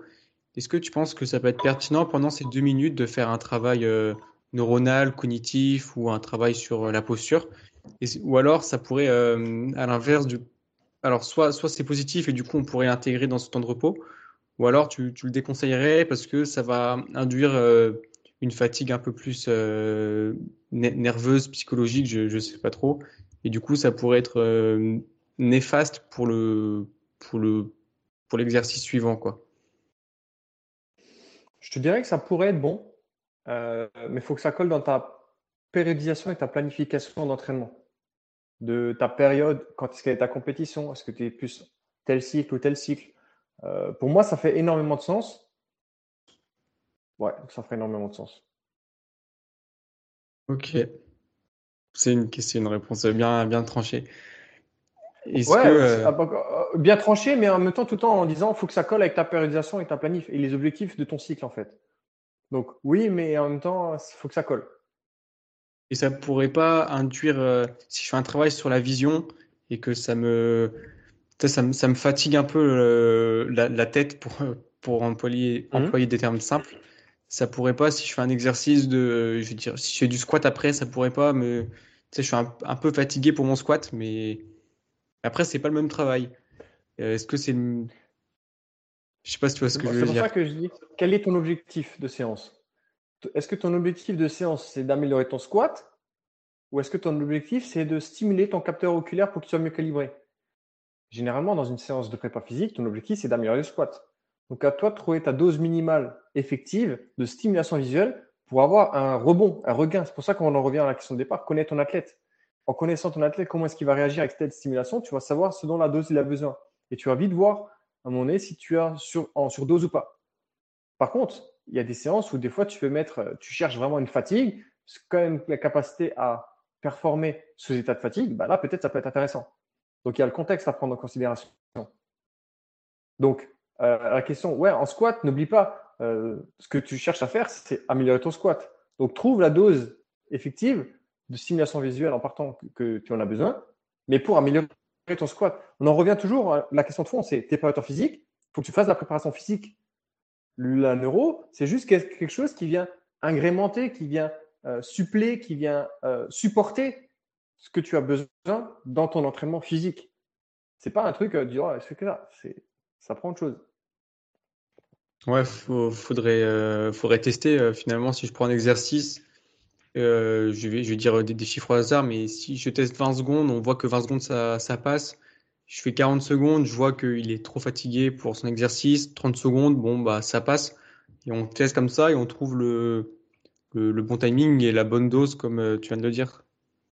Tu penses qu'on peut le faire en testant comme ça, de manière un peu expérimentale Ouais, tu peux. Mais maintenant, ton objectif, surtout en squat, c'est surtout la stimulation oculaire. La stimulation. Donc, euh, tu ne seras pas sur 30-40 secondes. Tu seras peut-être plus sur du 5, 7, 8, 9 secondes, tu vois. Parce que tu cherches juste à activer. et puis, euh, d'une série. Ouais, ouais, ouais, ouais, Non, mais justement, mais c'est bien parce que quand tu cherches vraiment à entraîner, ben ouais, là, tu peux faire des gros volumes. Tu sais, entraîner la vision, entraîner blablabla, tout ça. Ouais, là, tu peux chercher des gros volumes. Mais quel est ton objectif? Ton, ton, ton objectif est juste d'activer et de, de, faire une stimulation. C'est des temps qui sont beaucoup plus courts. Ok. Est-ce que tu aurais un, un, dernier mot euh, sur euh, tout ce qu'on vient d'évoquer, sur les réflexes ou sur, euh, sur tout ce qui est posture, neurologie? Est-ce que tu aurais un dernier mot là-dessus ou d'autres choses à, rajouter Pour vrai, moi, le seul mot que je pourrais dire, c'est. il y en a peut-être plusieurs. c'est la neuro n'est pas une pilule magique qui va tout faire. D'accord? Dans le sens où c'est pas Ah, je fais de la neuro, c'est trop cool ouais, ça prend un contexte, ça prend des connaissances, ça prend également euh, connaître la personne en face de toi. C'est pas une pilule magique, c'est juste un outil supplémentaire qui vient pour assister ce que tu fais en tant que préparateur physique. Euh, il y aurait ça, et euh, bah, par rapport à ce que tu dis avec les réflexes, les réflexes, c'est de la neuro. C'est notre objectif, c'est calibrer le système nerveux, calibrer la boucle sensorimotrice. C'est simplement ça. C'est ne, pas et ne croyez pas tout ce qu'on vous dit. Quand nous ou pareil tout le monde, expérimentez sur le terrain, testez et voyez les résultats. C'est ça. Ça fait plusieurs euh. Euh, question directement en lien. Est-ce que tu penses que c'est euh, forcément le préparateur physique qui doit faire ce, ce genre de travail euh, ou alors c'est mieux d'avoir un, alors, ça, ça, va dépendre des moyens, évidemment, mais je pense que c'est mieux d'avoir un spécialiste. Mais est-ce que c'est forcément le préparateur physique ou ça peut être euh, l'entraîneur du, du, sport qui fait ce travail-là? Euh, Tu penses qu'il y a une préférence ou, ou juste faut, faut être formé pour pouvoir le faire et pour bien, pour bien le faire? Pour vrai, je te dirais que tout se fait. Euh, tout se fait. Je prends l'exemple, même dans le labo, Romain, il est préparateur physique. il, il fait de la préparation physique et il inclut la neuro dedans. Moi, à l'inverse, ben, les personnes que j'ai en suivi ont déjà leur préparateur physique et je viens juste implémenter ça avec le côté neuro. Les deux se font. Dans la formation, on a euh, des ostéos, on a des kinés, on a des entraîneurs, on a des profs de PS. En fait, on a vraiment de tout background en fait. Et je pense qu'il n'y a pas de vérité, c'est juste euh, ta conscience professionnelle qui t'emmène vers ça. Maintenant, pour revenir à ta question, si tu es préparateur physique, n'oublie pas une chose, c'est que tu es payé pour faire la préparation physique. Je te dis ça parce qu'on a déjà vu euh, des gens euh, qui étaient préparateurs physiques, on leur payait pour faire une séance de préparateur physique, et sur une heure de préparation physique, ils faisaient 45 minutes de neuro.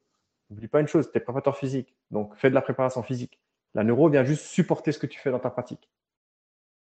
Ça marche. Sauf si maintenant tu, dis, bah, je suis spécialisé neuro, tu vois. C'est ça. Ça répond? Ok. Carrément, 100%. Donc euh, là, comme je t'en ai parlé en off, j'aimerais bien parler un peu de, du travail un peu cognitif. Je parlais du, du jonglage euh, tout à l'heure. C'est quelque chose que, alors que moi, la première fois que j'ai vu, c'était euh, c'était sur, sur les réseaux aussi avec Samuel Breton. Je ne sais pas si tu connais, c'est un, oui. c'est un préparateur physique sur, sur Quimper. Et du coup, il, il, montrait un peu, il faisait ça avec ses joueurs. Je trouve ça super intéressant. Je l'ai vu de ton côté aussi. Euh, est-ce que tu pourrais parler un peu de, des, bienfaits du, jonglage? Euh, C'est qu'il y, a la coordination euh, œil-main, etc. Est-ce que tu pourrais développer un peu plus? En fait, c'est top. Enfin, c'est top. Moi, j'utilisais beaucoup ça avec les jonglages. J'utilise dans ma. Ouais, ouais. En fait, c'est juste que je l'ai incorporé moi pour moi dedans, tu vois. Je le donne pas à tous mes sportifs non plus, mais je trouve ça juste top parce qu'en fait, comme tu as dit, coordination et main, moi je l'ai inclus dans le jonglage dans ma routine matinale un petit peu tout le temps. Dans mes méthodes de productivité, je travaille beaucoup sous forme de Pomodoro, donc 25 minutes de travail, 5 minutes de récup, blablabla. Je vous laisserai rechercher si jamais vous ne connaissez pas. Et en fait, dans mes 5 minutes de récup, ben, je fais des jonglages parce que justement, ça m'aide à apaiser un peu le système, ça me permet de travailler ma coordination à main, ça permet aussi la stimulation de matière grise, euh, il y a la perception corporelle, il y a la capacité aussi à bouger un petit peu les bras, libérer un petit peu. Euh, on parlait justement des réflexes avant. Euh, bah, justement, ça va aussi stimuler par rapport à d'intégrer ouais, dans le schéma du réflexe tonique asymétrique du cou, qui est un des réflexes. Ce qui est intéressant, ça permet aussi de travailler par rapport à ta ligne médiane, à bouger tes mains. Enfin bref, il y a, c'est vraiment top. Par contre, ce qui est intéressant, c'est des fois quand tu fais le pont avec, avec la neuro ou la RNP, comme on l'a dit avant. Exemple, euh, ben, des fois, tu vas peut-être plus jongler juste d'une main, par exemple, mais juste le côté où tu sais que tu as un réflexe de la main ou RTAC beaucoup plus, euh, euh, plus prononcé. Des fois, tu peux faire le jonglage, par exemple, avec la tête penchée, quand tu veux stimuler encore certains, certains récepteurs, dont on revient à la qualité précédente de comment est-ce qu'on peut intégrer tous les systèmes ensemble. Donc, mais le jonglage, en vrai, je dirais, même si tu commences juste basique comme ça, pour vrai, c'est trop bien. Il y a ben, enfin, je dis pas qu'il y a plein d'articles, hein, en vrai, hein. il y en a certains. Je n'ai pas fait plus de recherches que ça non plus, mais moi, je trouve ça vraiment top. Oui, oui, et puis je pense qu'il y a le côté aussi un peu ludique euh, qui est apprécié, je pense, par, euh, par les sportifs. C'est ça, clairement. Mais des fois, en plus, il y a des trucs, c'est cool, hein, mais enfin, ce qui est cool, c'est mon objectif, c'est d'ici la fin d'année, réussir à jongler avec 5 balles. Pour parler avec des personnes qui jonglent vraiment bien, il paraît que ça va être vraiment tendu bien que j'ai 10 mois encore euh, devant, 11 mois devant moi. Ouais, c'est chaud. Mais par contre, ça montre aussi euh, les personnes qui arrivent à jongler avec beaucoup de balles, faire plein de trucs et tout avec les balles. Ça montre surtout aussi euh, beaucoup de force de, détermination, on va dire, ou d'habitude. C'est sûr que tu ne fais pas ça au jour au lendemain. Et, jongler, des fois, ça peut être très difficile. Des fois, jongler avec deux balles, c'est chaud. Trois balles, c'est chaud. Quatre balles, c'est chaud. Et en fait, ça montre la capacité aussi de discipline que tu as ou que malgré l'échec, bah, tu continues d'avancer en fait. Enfin, il y a plein de choses pour moi. Et après, je l'ai incorporé dedans. C'est vrai que j'ai vu, je le mets dedans, et puis ça fait plusieurs années, et puis je fais. Et puis là, c'est vraiment, je me suis dit, cette année, objectif, fin d'année, 5 euh, balles, mais pas jusqu'avant parce que je le faisais juste comme ça, sans souci de progression, juste pour me mettre dans ma bulle. Ok, ça bouge, et puis voilà. Donc maintenant, euh, let's go. Du coup, là, tu as, évoqué les, bénéfices euh, du, jonglage. Est-ce qu'on peut, on peut avoir un, un réel transfert ou un intérêt direct dans, dans les disciplines sportives. Alors, ça peut-être dépendre des, disciplines, mais est-ce que toi, tu, vois dans certaines disciplines où, OK, je sais jongler, ça peut m'apporter tel bénéfice euh, dans telle situation? Est-ce que tu as des exemples en tête euh, comme ça? Bah, Je te dirais, euh, j'ai jamais vraiment réfléchi, mais après, dans tout ce qui est dans toutes les activités où ça demande une coordination œil-main, tennis, basket, handball, le cirque, forcément, euh, ouais, développer couché, tu as de la coordination main aussi qui va entrer en jeu où tu auras ta représentation bouger la main pendant que tu fixes ta barre là, il faut que ta main bouge. En même temps, ça fait du lien avec la vision périphérique que, avec du jonglage que tu peux aussi développer en cherchant un peu plus euh, sur la main sur le côté, tu vois. Donc, euh, ouais, je te dirais partout, il y a de la coordination œil-main. Et en vrai, il y a beaucoup de sports où il y a de la coordination œil-main. Donc ça, ça aiderait indirectement, je prends l'exemple du tennis, le tennis ça me parle aussi, savoir jongler, ça nous aiderait à, à développer cette coordination? Euh, J'en mettrais pas ma main à couper, mais je dirais que ça ferait pas de mal. Dans le sens, j'ai jamais fait la recherche autour de tout ça. Maintenant, j'ai du mal à voir comment ça peut être néfaste, tu vois. Est-ce que ça ferait du bien? Potentiellement, est-ce que ça ferait du mal? Je pense pas. Ok. C'est vrai que j'ai jamais cherché. À... Ouais. J'ai plus incorporé en tant que routine que vraiment chercher le jonglage va permettre de ça dans tel sport et tout. Mais maintenant, on voit beaucoup de. Tu sais, dans, quand on parle de performance, tu on parlera beaucoup de performance physique, développer une barre, force, endurance, etc. Mais après, il y a la performance motrice où l'un va soutenir l'autre. Performance motrice, ta capacité à bouger, la capacité de coordination, d'équilibre, etc. Ça revient à ce qu'on disait avant. Et donc, l'un va dans l'autre, ça peut soutenir en fait. Mais comme tu l'as dit, dans, une routine, je pense que ça peut être euh, très pertinent. Et pour reprendre euh, l'exemple du tennis, j'avais vu une vidéo de, de la numéro 1 mondiale, euh, Iga Swiatek, qui, dans, avant de rentrer sur le cours du tennis, là, tu es, dans les locaux là, à l'intérieur avant de rentrer sur le cours. Je sais que je la, je la voyais sur une vidéo, je la voyais jongler. Donc je pense que ça peut être une forme de routine pour se concentrer, se mettre dans sa bulle. Et rien que dans cette optique-là, ce serait peut-être un peu plus lié à la préparation mentale. Mais je pense qu'on peut avoir des, de, bons bénéfices là-dessus. quoi.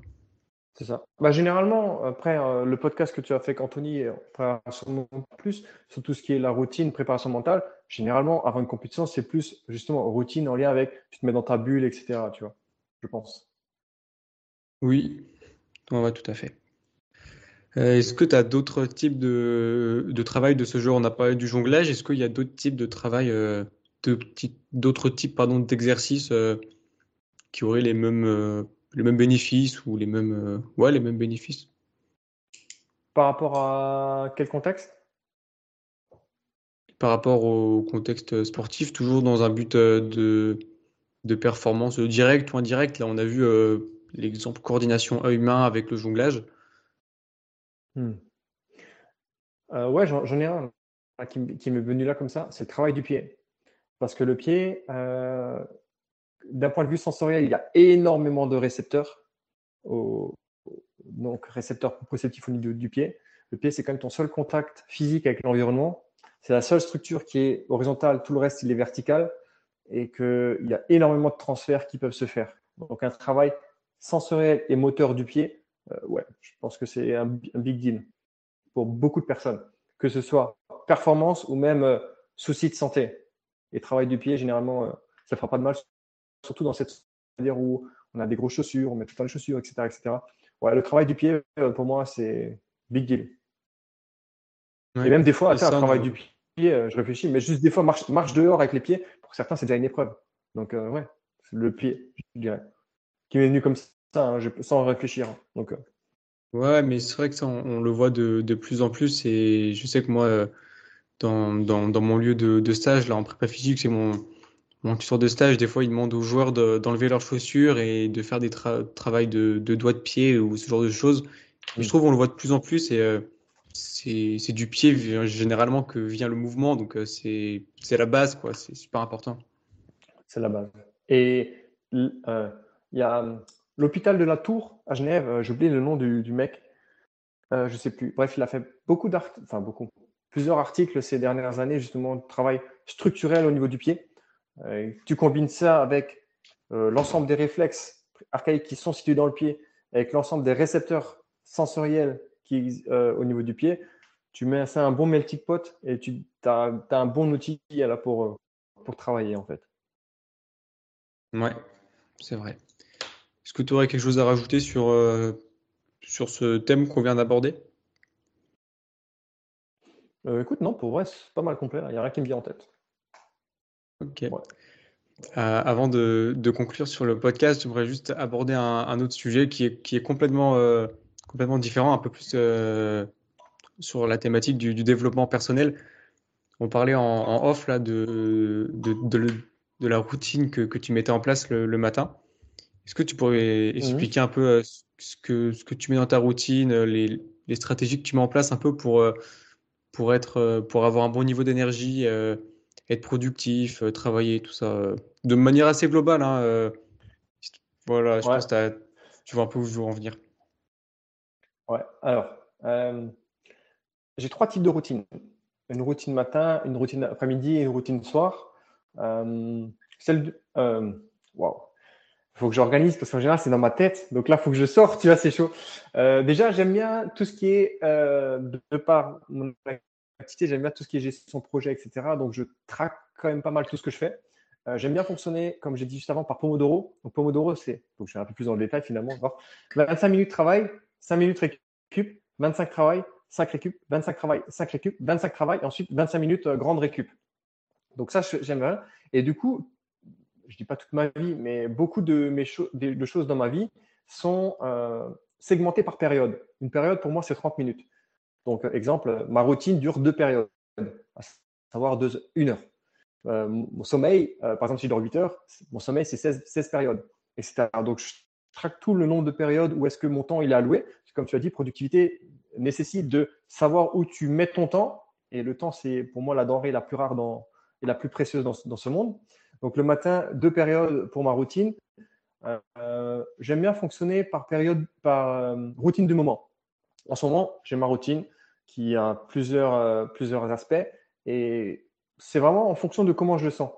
C'est-à-dire actuellement, Là, je te dis ça depuis deux mois. Ma routine du moment, sur ces deux périodes, c'est il y a un petit peu de marche. Enfin, il y a de la marche. Euh, il y a l'hydratation, c'est tout simple, après une nuit de sommeil. Il y a un peu d'exercices de, neuro, donc RMP, mobilité, plus en lien avec différents. Tu une fois que quand tu as, dormi plusieurs heures, ça va te permettre de déverrouiller.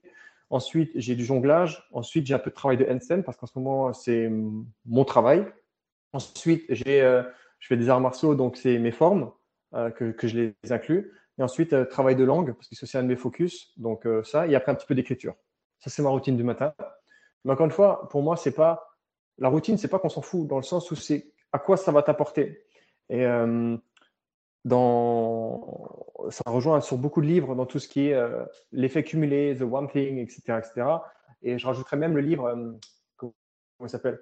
Talent is overrated le talent est surestimé. Ouais, je le lis en anglais, désolé, j'ai pas le nom en français. Mais euh, où l'idée, c'est qu'il n'y a pas de talent. C'est juste la, poursuite de tes habitudes qui t'emmène vers un truc et qui te met en lien avec la pratique euh, délibérée. C'est-à-dire que faire une routine, c'est pas faire une routine. Oh ben j'ai fait une routine trop cool, je fais mon miracle morning. Non, c'est pourquoi tu le fais, quel est l'objectif derrière ça? Et en vrai, on s'en fout ce que tu mets dedans à partir du moment où tu as l'objectif escompté autour de ça. J'ai incorporé moi tout ce qui est ce qui m'aide bien. J'aime bien marcher le matin, souvent débardeur, même si j'habite à il fait moins 10 degrés, débardeur, souvent pieds nus, pas toujours, c'est en fonction de comment je le sens. Je vois. Je me permets de faire du jonglage, euh, de, de, jonglage, la RNP et la mobilité parce que ça me permet de me déverrouiller. Donc je sais que je vais être beaucoup plus en lien avec mon corps au courant de la journée. Après, j'ai mis de la lecture et j'ai mis euh, de l'écriture parce que c'est plus au côté entre guillemets philosophique, etc. Blablabla. Puis, puis voilà, et après, j'ai une autre routine l'après-midi et j'ai une autre routine le soir. Et le soir, c'est plutôt pour la préparation du lendemain. Ouais, c'est. Et après, enfin bref, après je segmente tout, je traque un petit peu tout. Et encore une fois, comme je disais, pour moi, le temps, c'est la chose la plus importante. Et tu sais, des fois, quand tu vois, j'ai perdu X période, parce que je parle même X période dans ça, tu dis, qu'est-ce que ça va apporter derrière? Tu dis, ah, c'est chaud quand même. Donc, tu essaies de, de réagencer. C'est peut-être un peu extrême, extrémiste comme truc, mais moi, ça me convient bien. Et enfin, voilà. Oui, oui, après, je pense si on veut commencer à en mettre en place, il vaut mieux euh, y aller progressivement plutôt que de passer de 0 à, à 100 euh, du, du, jour au lendemain. Parce qu'après, pour tenir ça sur du long terme, euh, bah, bon courage. C'est 100% fait est mieux que parfait. Parce que souvent, tu cherches le parfait et ce ne sera jamais le cas. et du coup, tu vois, je suis en train de setter aussi en même temps les concepts de son cerveau. Je suis en train de, de ça pour moi, pour mes trucs, pour mon tracking. Actuellement, je fonctionne sur un Google Sheet. Je suis en train de mettre ça. Il n'est pas parfait, il n'est pas encore bon, mais c'est pas grave en fait. C'est qu'est-ce qui te convient à toi?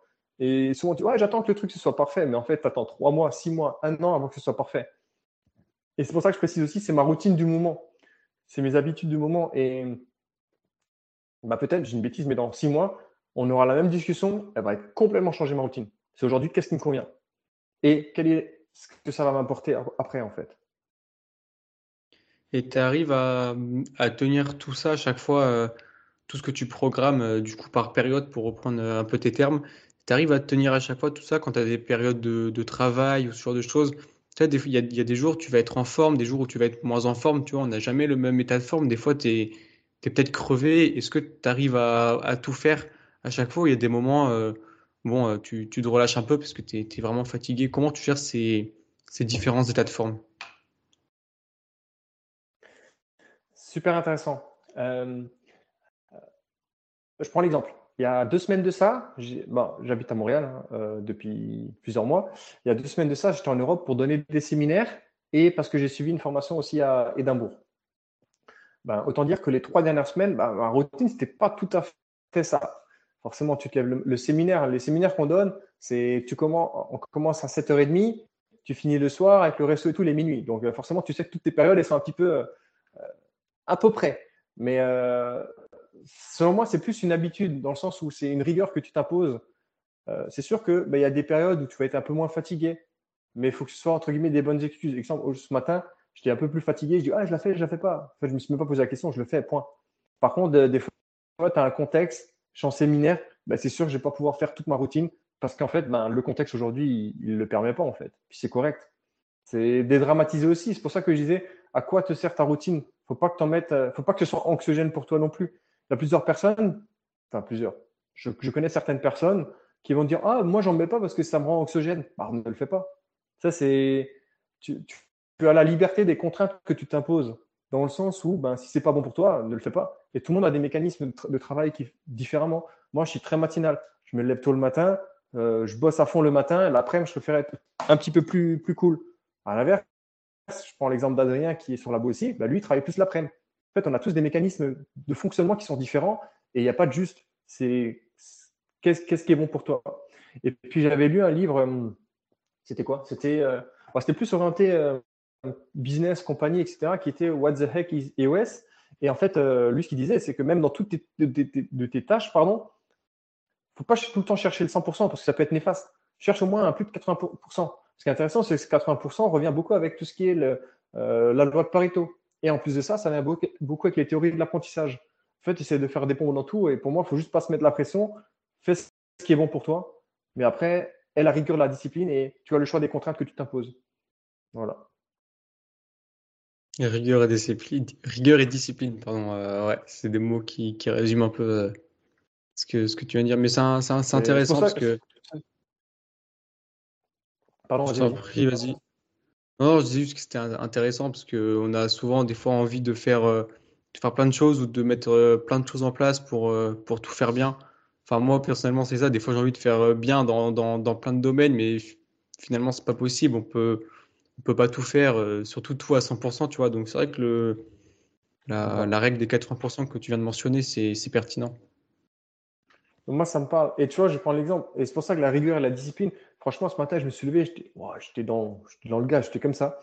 Et ça se voit un petit peu sur les cernes encore. Mais je me suis dit, ça, je me suis pas posé la question de je la fais, je la fais pas. Je la fais parce que c'est comme ça que ça doit être fait. Par contre, quand je suis en séminaire, je sais que, ben, c'est beaucoup plus complexe par rapport à toute l'énergie que ça me prend, etc. Quand donne une formation, ben ouais, ben, là, c'est un petit peu différent. Par contre, tu as le choix des contraintes que tu t'imposes. C'est peut-être une phrase un peu bateau, mais moi, c'est comme ça que, que, je le vois en tout cas. Et tu peux avoir toutes les, excuses du monde. Hein. J'aime bien me balader le matin en débardeur, des fois pieds nus. Ah, il neige, ah, il fait froid. Ok. Et alors, ça, c'est pas. Tu, peux... En vrai, sur chaque situation, tu peux trouver soit des opportunités, soit des excuses. Je suis plus du genre de personnes qui vont essayer de trouver des opportunités. Ouais, il fait froid, trop cool, ça va me challenger un petit peu plus. Ça, c'est des, des, réponses bateaux, philosophiques, etc., des développement perso. Mais pour vrai, euh, moi, ça me parle en tout cas. Mais, ouais, trouve quelque chose qui te convienne. Bien sûr, il faut, faut, individualiser si on reprend les termes de, de prépa ou de, ou de neuro, mais c'est non, mais c'est vrai, hein, c'est applicable un peu partout euh, dans la vie. Si c'est pas individualisé, il euh, y, a, y, a moins d'intérêt. quoi. 100%. Et tu vois, et on parle beaucoup de développement perso, etc. Et j'aimerais rebondir sur ce que tu as dit avant. C'est évidemment, tu as envie de tout faire à 100%. La réalité, c'est que tu peux pas.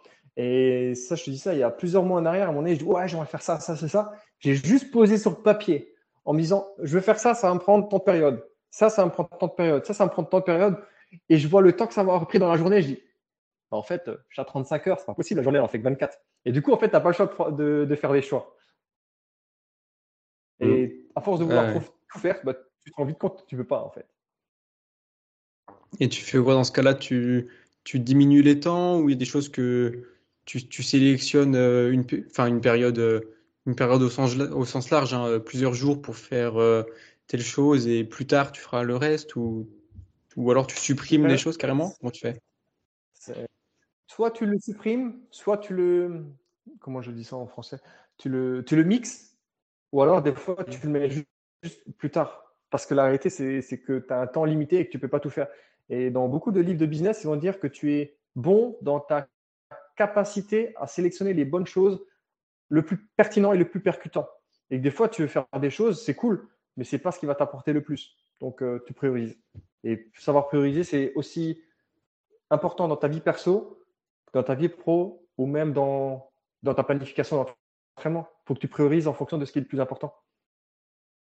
C'est le plus dur. Hein. Ça, c'est facile à le dire, hein. mais dans la pratique, c'est le plus dur à faire. Prioriser les bonnes choses. Ou au moins, selon toi, quelle est la chose la plus importante? Et sauf que ton niveau de connaissance et d'expérience et d'expertise évolue et que tu te rends compte, ah, ce n'était pas le meilleur choix à faire. Ouais, mais tu vas quand même faire et au moins tu as avancé. Et que 0,1%, c'est toujours plus que 0, selon moi. Ouais, ouais, je te rejoins là-dessus. Même, je pense que ça dépend des, des moments. Euh, ça dépend des, des périodes, euh, périodes au, sens large, hein, période de l'année ou je sais pas. Euh, non, mais moi, je prends un exemple tout con. je suis en période de, de, partiel. La priorité, ça va être plus de, tu vois, de, de bosser les cours et donc mes, mes, mes séances de, de sport, d'entraînement, bah, je vais les diminuer un peu. Et c'est des curseurs que tu vas que, tu vas doser un peu en fonction de, de tes priorités justement que tu vas estimer quoi. 100%, je suis 100% d'accord. Et j'aime bien cette idée de curseur, je la garder. Mais, et puis, tiens, parler encore développement, il y a beaucoup de livres, développement perso, de courants sont orientés sur tout ce qui est le modèle américain, développement perso, etc. Et ma vision des choses, elle a beaucoup évolué quand je me suis tourné un peu plus vers le courant asiatique, etc., avec la philosophie des arts martiaux, blablabla, tout ça.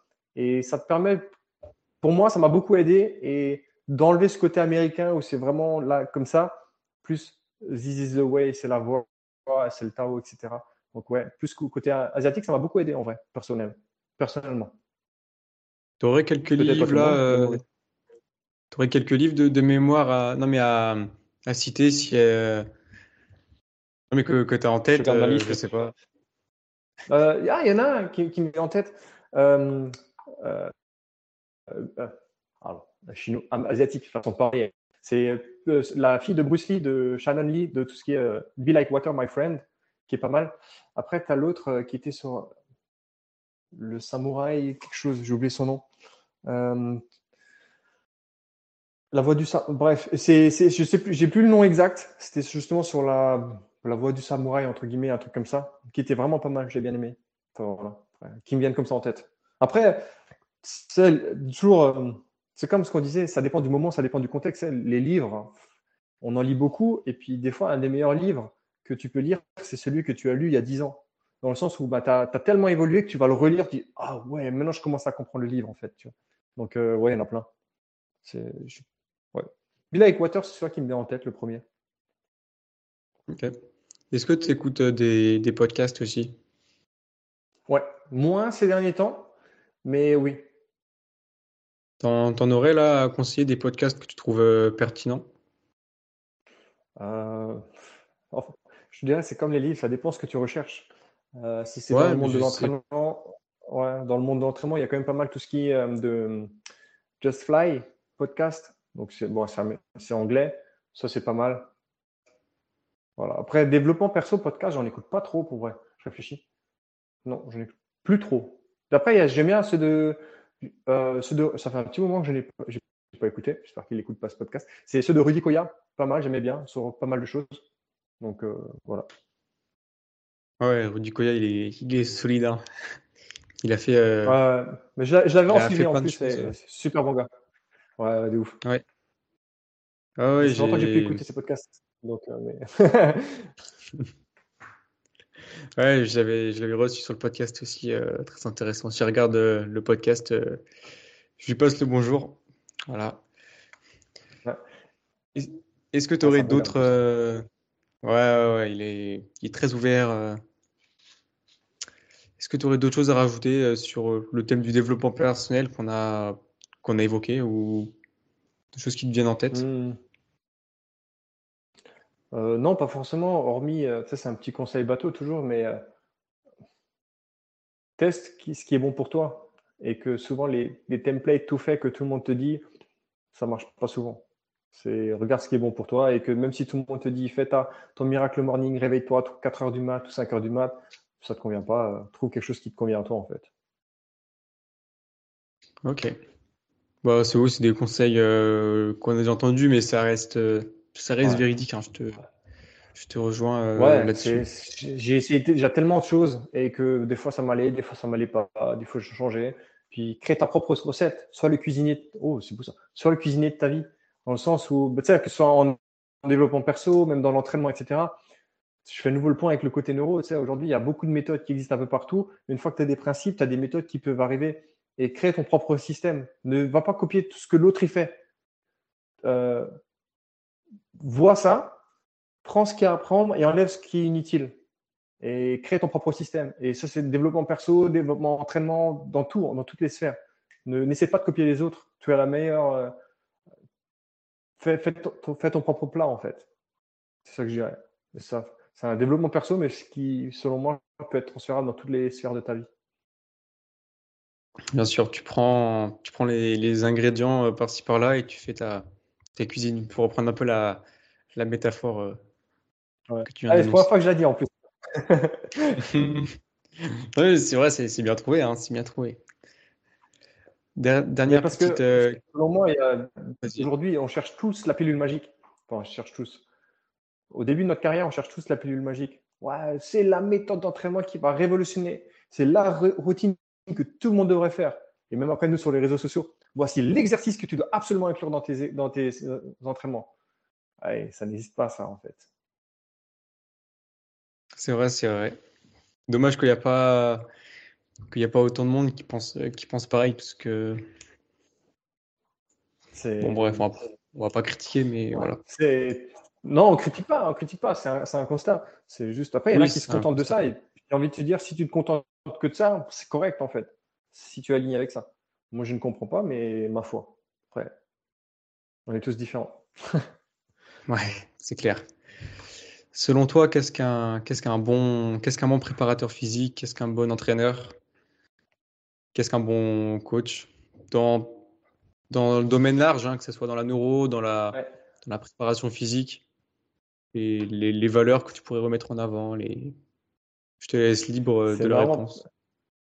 C'est marrant, il y a dix jours de ça, j'ai fait un autre podcast et oublié, il m'a posé presque la même question, mais j'ai oublié la réponse. Du coup, je vais en dire une autre, ça se trouve, c'est la même. C'est plus euh, soit à l'écoute de ton athlète et remets-toi en question. Et si tu n'as pas la réponse, soit entoure-toi d'une équipe de A-players qui aura la réponse, ou alors forme-toi pour chercher la réponse. C'est. C'est in- intéressant. J'aime bien, bien cette question parce que tu as des, t'as des réponses différentes à chaque fois. Et je trouve particulièrement intéressant de la tienne, euh, de se, re- de se remettre en question, Bah, etc. Je trouve que c'est ouais. super important. Bah, pour moi, c'est pour moi, c'est une des valeurs qui est très importante. Mais encore une fois, là, on parle entraînement, mais même dans la vie de tous les jours. C'est la seule certitude, c'est de ne pas avoir de certitude.